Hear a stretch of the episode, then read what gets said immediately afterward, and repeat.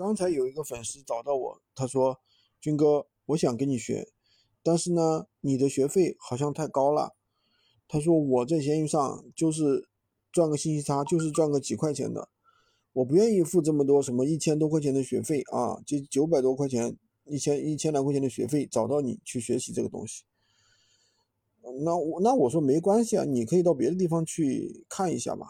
或者说听我们的免费课程，对吧？你自己有这个能力自学，那你也可以自学，你不需要有人带的话也没关系，对吧？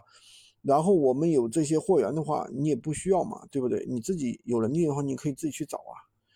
因为这个东西吧，就是看自身的一个能力，自身的一个情况嘛。因为任何一件东西怎么说呢？就是这个就是一个赚钱的一个格局的一个问题。因为我以前自己是上班的，他这种想法我也很能理解。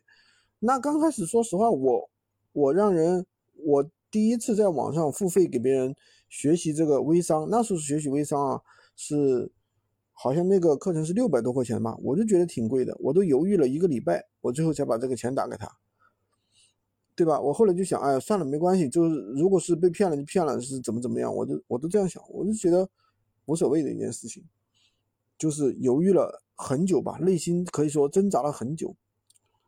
所以我觉得，在互联网上，我们想要赚到钱，但现在其实说实话，你让我去付个两三万啊给别人啊，我都可以付的，只要他能够提供对应的价值，我肯定是可以付到他，对吧？你像我们，而且比如说我们去买推做一些推广，然后什么五千啊，什么一万啊都付出去，因为我知道这东西到底能给我带来多少价值，对吧？但是当我们只是一个上班族。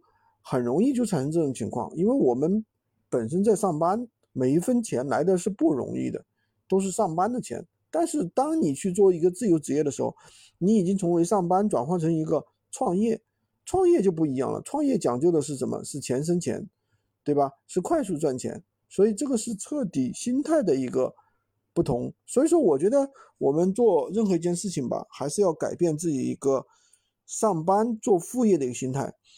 你要把做副业的上班转化成一个做副业的一个心态的话，对吧？那确实还是不要不容易的，需要一个过程，好吧？今天就跟大家讲这么多，喜欢军哥的可以关注我，订阅我的专辑，当然也可以加我的微，在我头像旁边获取闲鱼快速上手笔记。